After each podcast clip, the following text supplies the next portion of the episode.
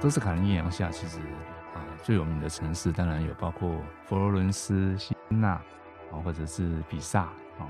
那那当然以佛罗伦斯来讲，是我们公认的一个文艺复兴的一个发源地。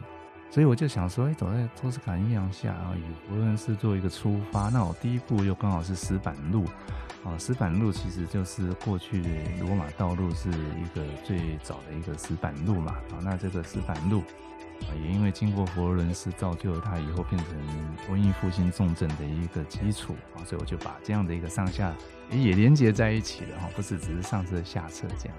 好，那在所以在书里面探讨很多关于佛那个文艺复兴前后的一些关系。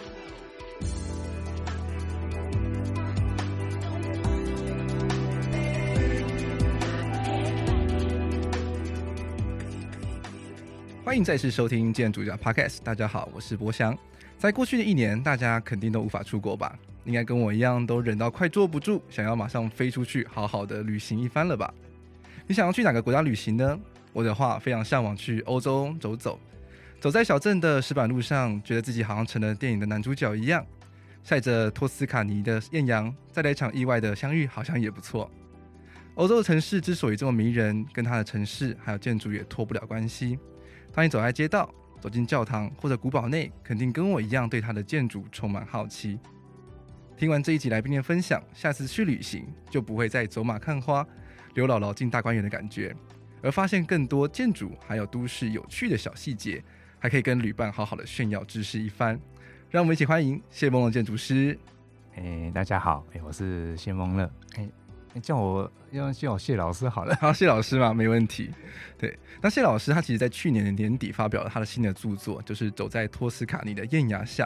那内容真的我觉得非常的有趣，还有精彩。那在本集的节目节目之中呢，也会好好跟大家聊一下。那当然，首先想要先请您跟听众们大家自我介绍一下。好，是 大家好哈，我是谢孟乐谢老师啦哈。那我诶，当然有老师的资格，也是因为我在中国文化大学建筑系也教了二十三年的，带了二十三年的设计。那当然本身也是开业建筑师哈，事务所是向度联合建筑师事务所。那所以同时拥有了这两个身份。啊，那在这两个身份之余呢，又蛮忠心于这个欧洲的旅游跟建筑的历史，所以想说整理一些心得跟大家做分享。那其实这本著作我其实觉得非常的厉害，就是虽然说大家看起来好像是旅游书一样，但其实 内容之中其实讲述了非常多一些关于建筑或是都市的一些小趣事。对，那这一集呢叫做走走在托斯卡尼的艳阳下，它其实是下册，那它其实是。在二零一八年的时候，已经有出过了一个上集，叫做《走在欧洲小镇的石板路上：欧洲建筑三十个为什么》。那如果你对于就是哎，这欧洲的建筑啦，然后或者是说一些历史的渊流，或者是一些有趣的小故事想知道的话，其实，在上一本之中中也可以发现说非常多有趣的小故事。比如说，我自己觉得有个东西很有趣，像欧洲也可以有骑楼吗？对，这其实算是第一篇故事，但是因为骑楼在台湾其实很常见，但是去欧洲的时候好像都不会看到。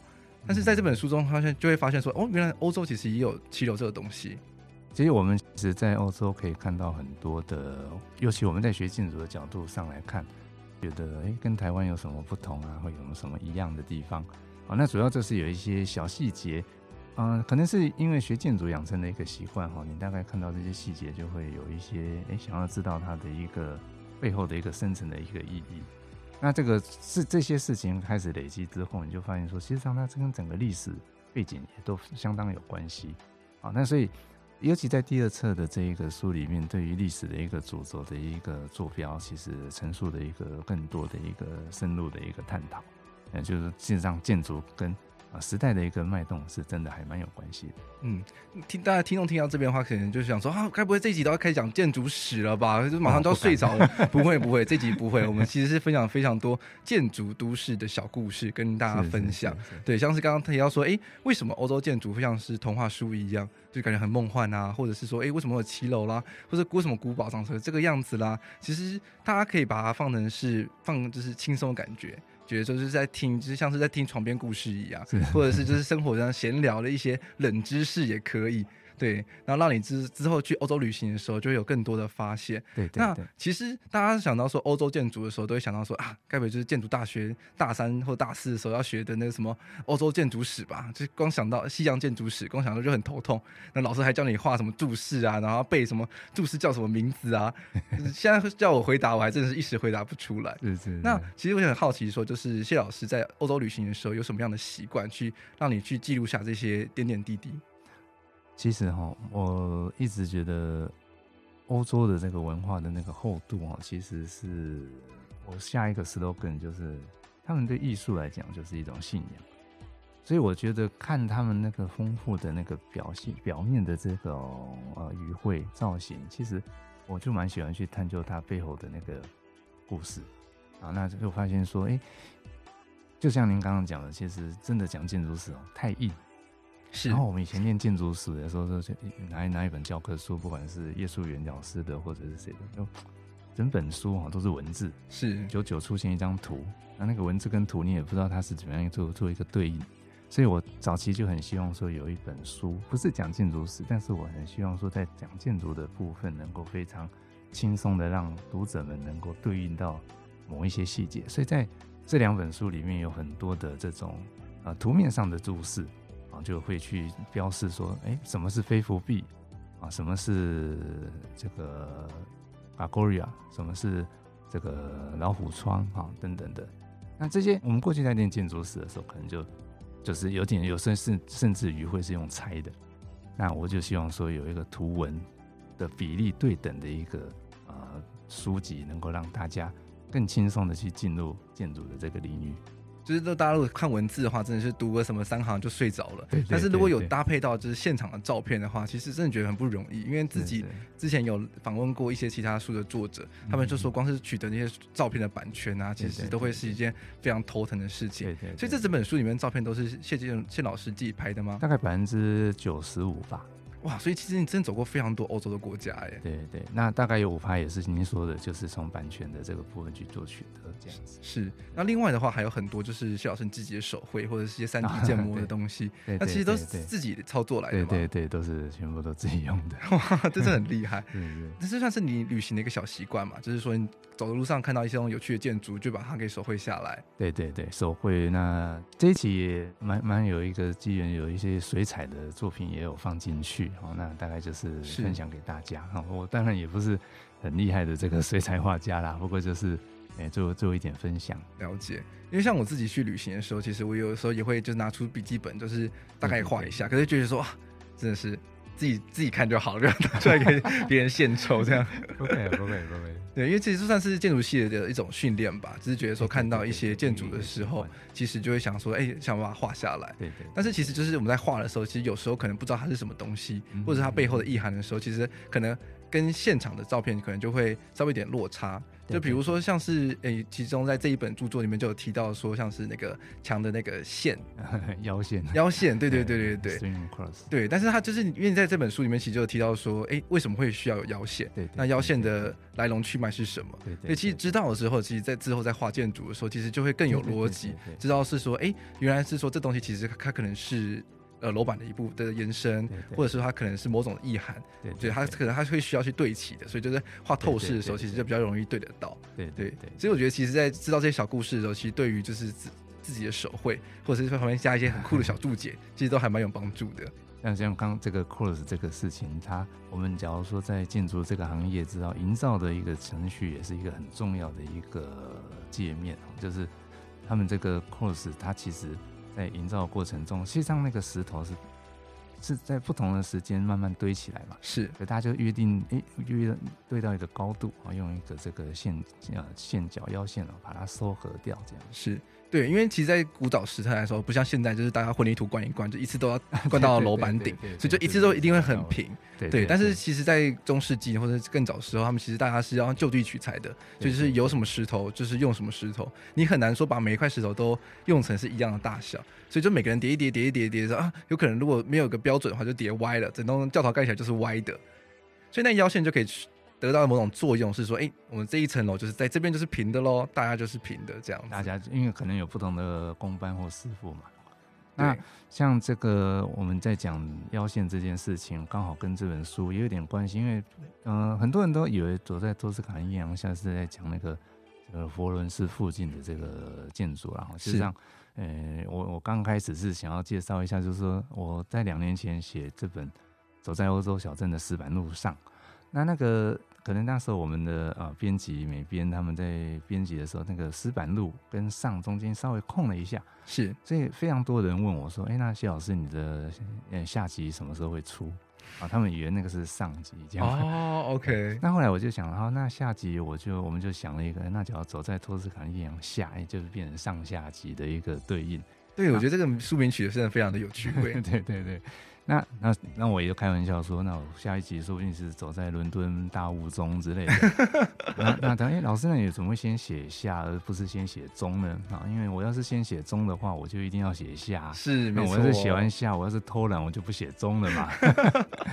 好，那就是那当然托托斯卡尼这个艳阳下这个本来它其实是一本书嘛，哈，那也在呃二十多年前拍过电影啊，这个。书名本身，我觉得有一个意义，就是说，都是卡尼艳阳下，其实呃最有名的城市，当然有包括佛罗伦斯、锡恩纳啊，或者是比萨啊。是。那当然以佛罗伦斯来讲，是我们公认的一个文艺复兴的一个发源地。所以我就想说，哎，走在托斯卡尼艳阳下啊，以佛罗伦斯作为一个出发，那我第一步又刚好是石板路，是啊，石板路其实就是过去的罗马道路是一个最早的一个石板路嘛，啊，那这个石板路啊，也因为经过佛罗伦斯，造就了它以后变成文艺复兴重镇的一个基础啊，所以我就把这样的一个上下也连接在一起的哈，不是只是上车下车这样。好，那在所以在书里面探讨很多关于佛那个文艺复兴前后的一些关系，就像刚刚我们讲那个腰线，其实到文艺复兴的时候，因为你对艺术的一种信仰，其实那些腰线就变成你做设计的一个很重要的一个依据，而这不是只是纯粹楼板或者是工程上的一个收合的关系，它变成所有像阿伯提这么伟大的建筑师，他们在做这种呃比例规线造型的时候的一个最主要的一个表情。是，所以我就觉得，哎，用托斯卡尼艳阳下可以把文艺复兴再出发的这样的一个精神，然后把它表现出来。我自己在查这本书书名的时候，又查不到那部那部电影，只是还没有机会看而已。对，其实刚刚老师有分享到是说，就是那个罗马帝国它的那个石板路，其实是是算是欧洲，其实算是一个非常大的成就。但其实，在书里面其实就有提到是说，就是曾经这样子的路就在罗马。帝国崩坏了之后，然后就失传了。对对对，对，然后就变就变成中世纪，大家收就是电影中就看到啊，满满地都是泥泞啊，然后雨水啊，然后猪啊猪粪啊，那个屎尿啊，然后到处横流的那个场景。对，可不可以跟我们分享看看这这个小故事？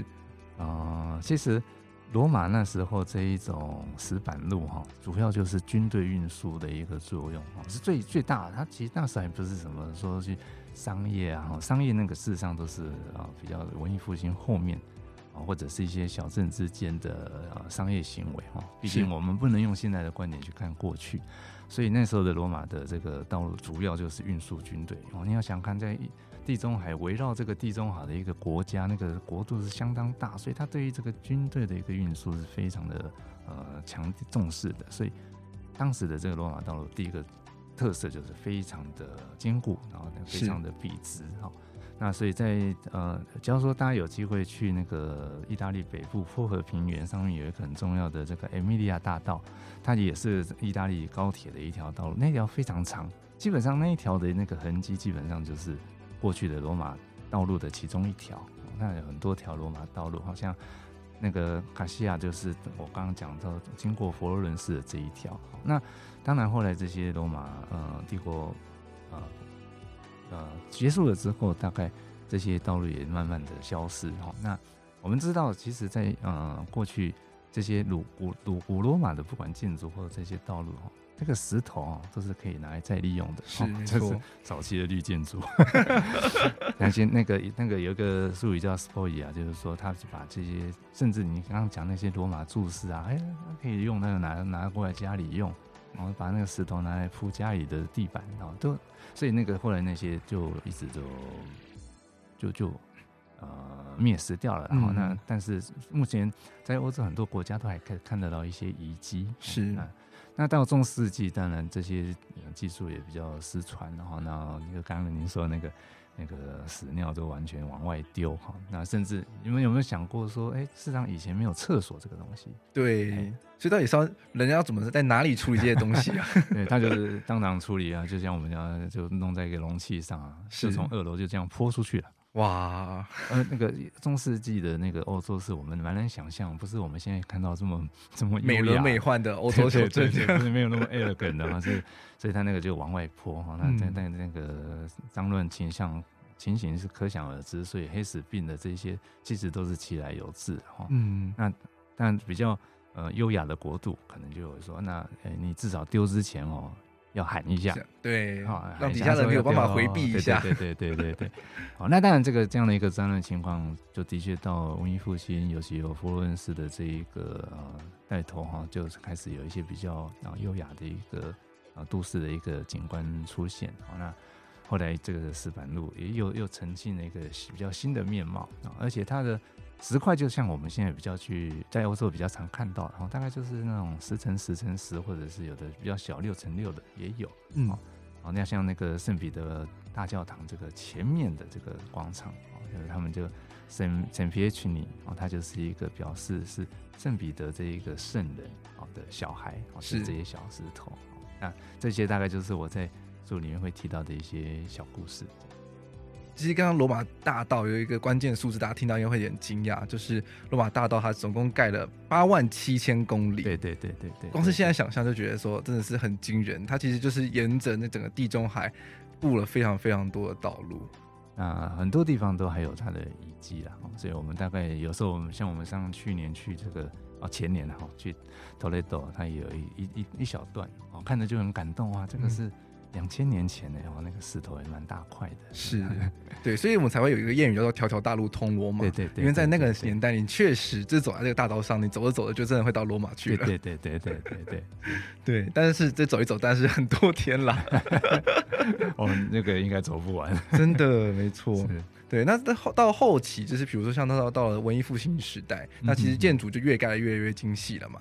就是在建筑元素上也会开始更多的变化，比如说像是我们刚刚讲到的，像是墙线啦，或者是一些窗户的开法啊，等等，加上欧洲因为会下雪嘛，所以都是斜屋顶。嗯哼，那斜屋顶里面到底又怎么样的利用？其实，在那个时候也发生出了一个新的巧思，那就是所谓的老虎窗。对对，老虎窗我自己觉得也非常有趣，因为其实在看这本著作之前，我完全不知道那这东西叫老虎窗。我们还就我们家还会戏称它什么小眼睛啊什么之类的，只是给它取个很可爱的小名字。但是可以跟我们分享一下关于老虎窗的一些小故事吗？OK，其实斜屋顶的这一个空间哈，我们过去讲到是叫阁楼嘛，哈，那其实在。阁楼对外国人来讲，他们也是可以利用的空间。是没错。那我们在台湾看到的这个斜屋顶下面，大概就是很漂亮的这些斗拱廊房啊，这些啊二通三瓜一些这种大木构架。可是对外国人来讲，因为那个空间他们是可以用的。嗯。那就像刚刚那个我想讲的，其实在这个越北方的斜屋顶当然越陡啊。那不不论多陡，大概它里面的一个空间都是他们想要来做利用的。是啊，所以。大概他们他们的阁楼啊，attic 这样的一个空间就会这样做一个产生。那当然斜屋顶里面是没有光线的，所以他们又开了一个小窗户，这种就叫做老虎窗。那老虎窗其实另外还有一个用意，其实是通风，了哈因为斜屋顶里面其实大部分古从中中世纪那时候大家做木头的嘛，哦，所以非常容易腐烂，所以他们就把这个采光跟通风兼具的这个老虎窗做了非常大的一个程度的一个运用啊，不管教堂或者民宅都有。对，那其实老虎床它其实也会有很多形式。那大家想想象到得到的话，可能就是像是三墙式，是呃从从屋斜屋顶上凸出来一块。对对对，直接从那个斜屋顶上面外墙直接上去，就变成那个三墙的一个样子。对，那比较可爱的话，就可能像是就是像就是一个 那种弧形，像一个眉毛一样弯弯的小眼睛这样子。对，对，对，其实也是蛮可爱的。那当然也会有很壮观的，比如说像是一些什么市政府啦等等的建筑，它可能上面就会开了一整排老虎窗，这也构成了就是这个欧洲小镇的这种天际线上一个很特殊的景观。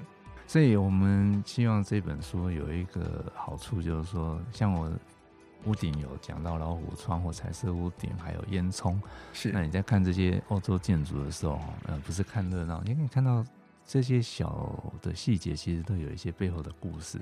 我我个人还蛮喜欢烟囱的那一个章节哈，其实读到最后有点沉重，因为确实那个年代，对烟囱过去当然一定就是一个保暖的哈，然后这个哎大家都想象它其实在外观上也是一个也很有特色的哈，你看那个不管。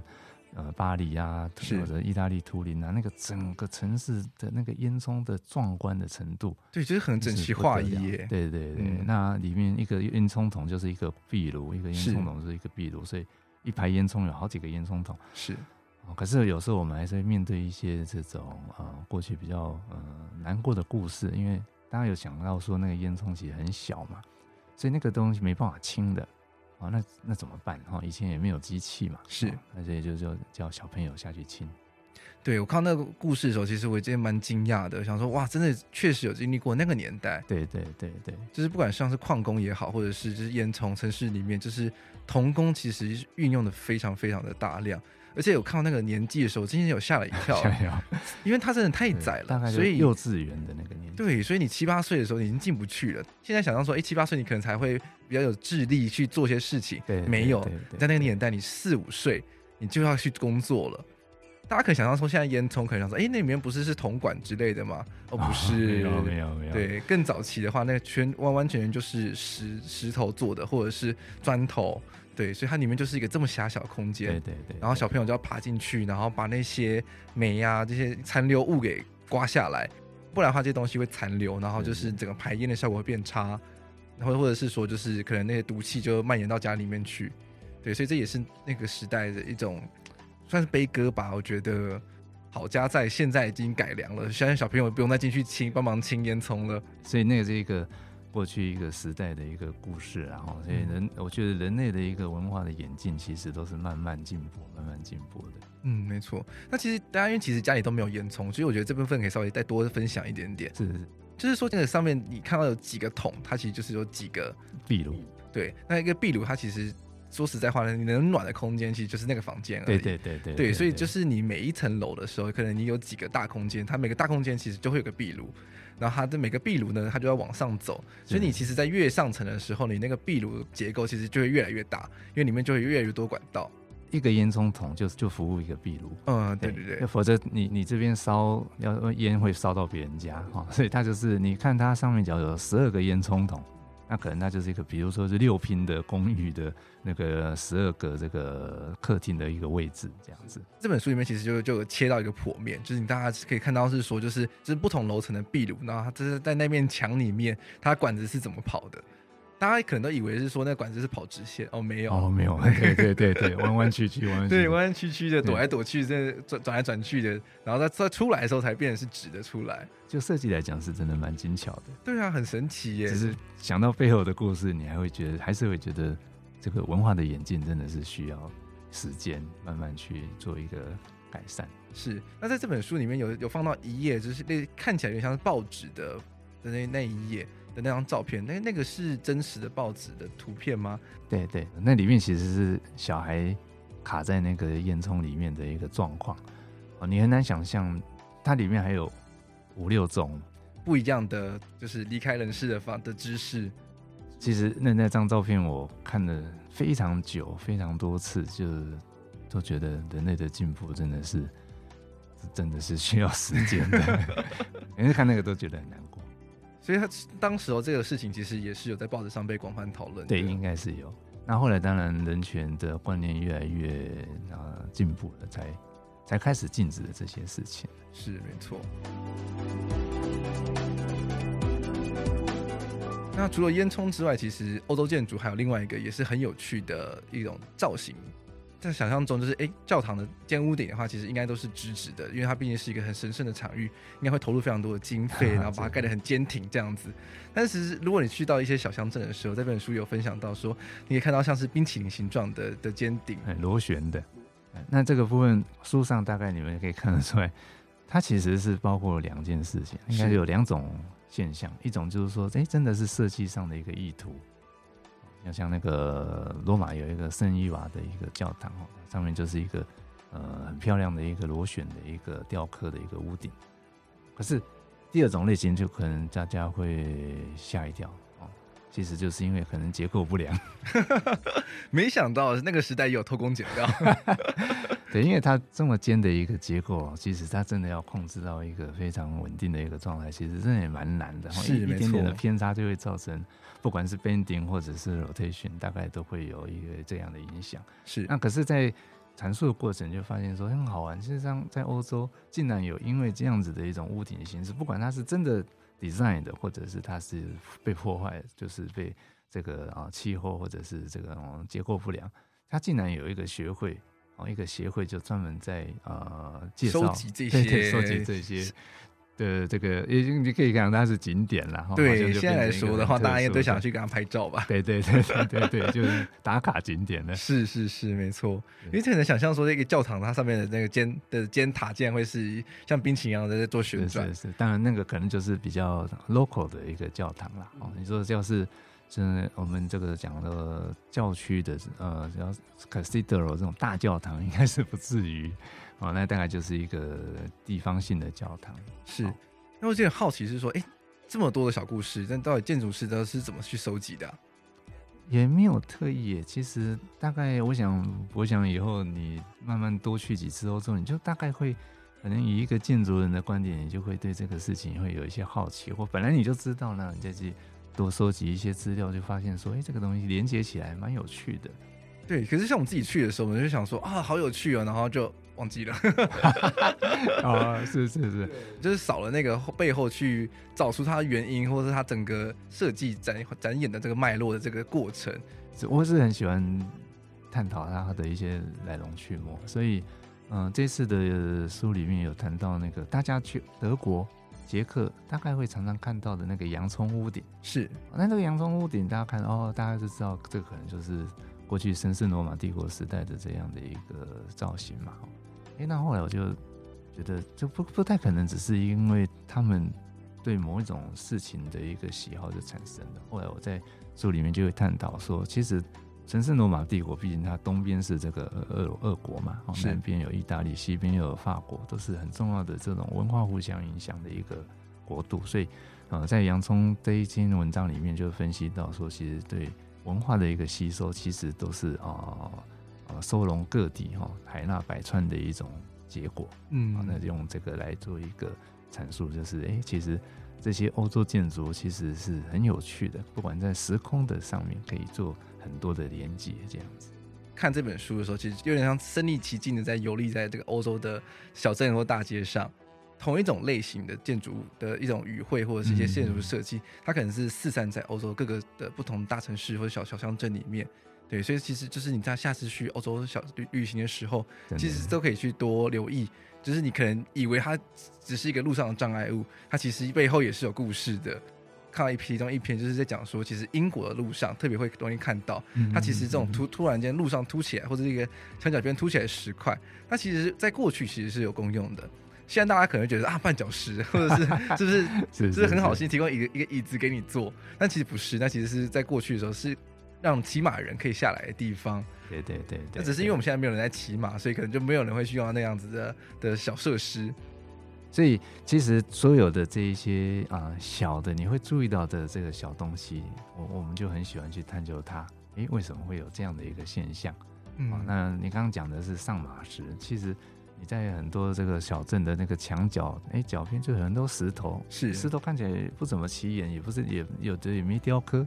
就这个原石就放在那边，是很多颗啊，就发现哦，知道原来这个叫加收加收洞，它是说，呃，以前的马车哦在那边跑来跑去的时候，怕撞到墙角，是，所以有这些设施。那这个真就在欧洲，你就随处可见啦。那你看多，你大概也知道说大概是怎么回事。那当然书本能够帮助大家，哎，就马上可以了解这些啊小的细节，这样子。我有点好奇，是来收集这些资料的时候，有没有有没有什么有趣的故事可以跟大家分享一下？其实说实在，嗯，过去因为我本来就对呃，在大学的时候对古迹有兴趣嘛，那啊那时候的一些呃阅读跟呃资料的收集就已经蛮丰富的。好，那后来当然对欧洲整个这个历史的这个过程，不管建筑或者是艺术的一个历史的过程，我也是比较常年都有在。呃，经营自己的一个内在了。那我过过去也曾经有点想去大学教建筑史，哦，不过一直也没这个机会，有去应征过了，不过资格可能就不符合啊。那但是我个人是很喜欢把人类过去的这些呃历程来做一个研究。啊，那而且现在说实在，呃，网络上的资讯当然蛮多的，哈，但是不小心你也会看到一些似是而非的一个论点，哈，所以基本上我们读建筑大概还是有个好处，虽然刚刚柏翔说可能是上建筑时会想打瞌睡，但是至少你可能有一些 正统方面的一个观念，是啊，有一些论述其实是可能是啊不是很正确的，啊，不过我相信，呃，现在大概呃，你可以从网络上得到的一个。啊，知识来讲，其实还是蛮是蛮宽广的。网络上知识非常多，但是跟现场看到的，其实这还是是一个不一样的感觉。对对对，还是希望大家能够多去走走。如果有机会的话，在疫情之后，也真的很想要去啊。对对对对，因为像我自己就还蛮喜欢佛罗伦斯，或者是像意大利的城市。对，就是那个那个整个城市的整个氛围，真的就特别不一样，就是真的会让你会有一种好像是变成是电影的男主角啊，是是女主角啊。太阳很漂亮，然后整个景致也很漂亮，然后就是那个石头路，像刚刚老师你有讲到的说，他那个石头的路就是一块块小石头，对对对，就是跟台湾这种走在沥青上或人行道上面那种感觉又又不太一样。对对对对，疫情开封的时候，你会想要建议大家可以去哪边走走呢？这个简直就是我我的员工每天在问我的事情，他们其实心里都很想问。哎、欸，老师，那我们今年可能会去哪里啊？很幸福哎，有机会可以去欧洲员工旅游。對，对对，那对我来说，欧洲有太多地方。我常常讲，光意大利你可能去十趟都不够。然后连巴黎，你可能一个城市你可能去了十趟也不够，因为有，有太多东西可以看的。如果这样真的只是只是去，然后就想说哦，三天两夜的话，这不像这个像走马看花。我我想走马看花是免不了，然后因为我们毕竟也只是一个旅游，但是就希望你们在哎哎看这些建筑，把照片照回去，你多翻几次，你大概就可以慢慢领略里面的一些内容。哦，那当然，可能我的书也会有一些帮助，就是比较容易。大概我现在书因为出了两集，有六十个主题了嘛，是。那其实。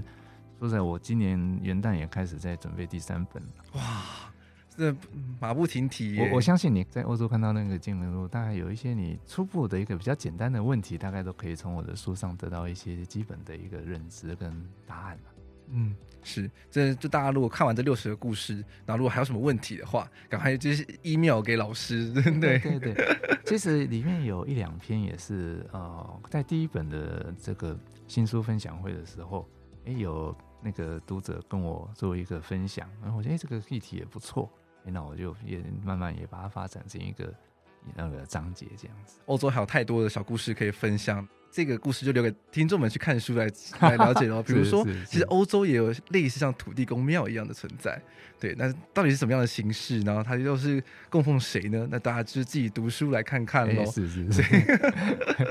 对。那那请问老老师在接下来呢，有没有什么时间点会就是有一些什么发表会啦，或者一些新书签名会之类的？OK，是是是。那那个谢谢那个老婆跟这个嘉敏编辑的提醒啊，三月份在。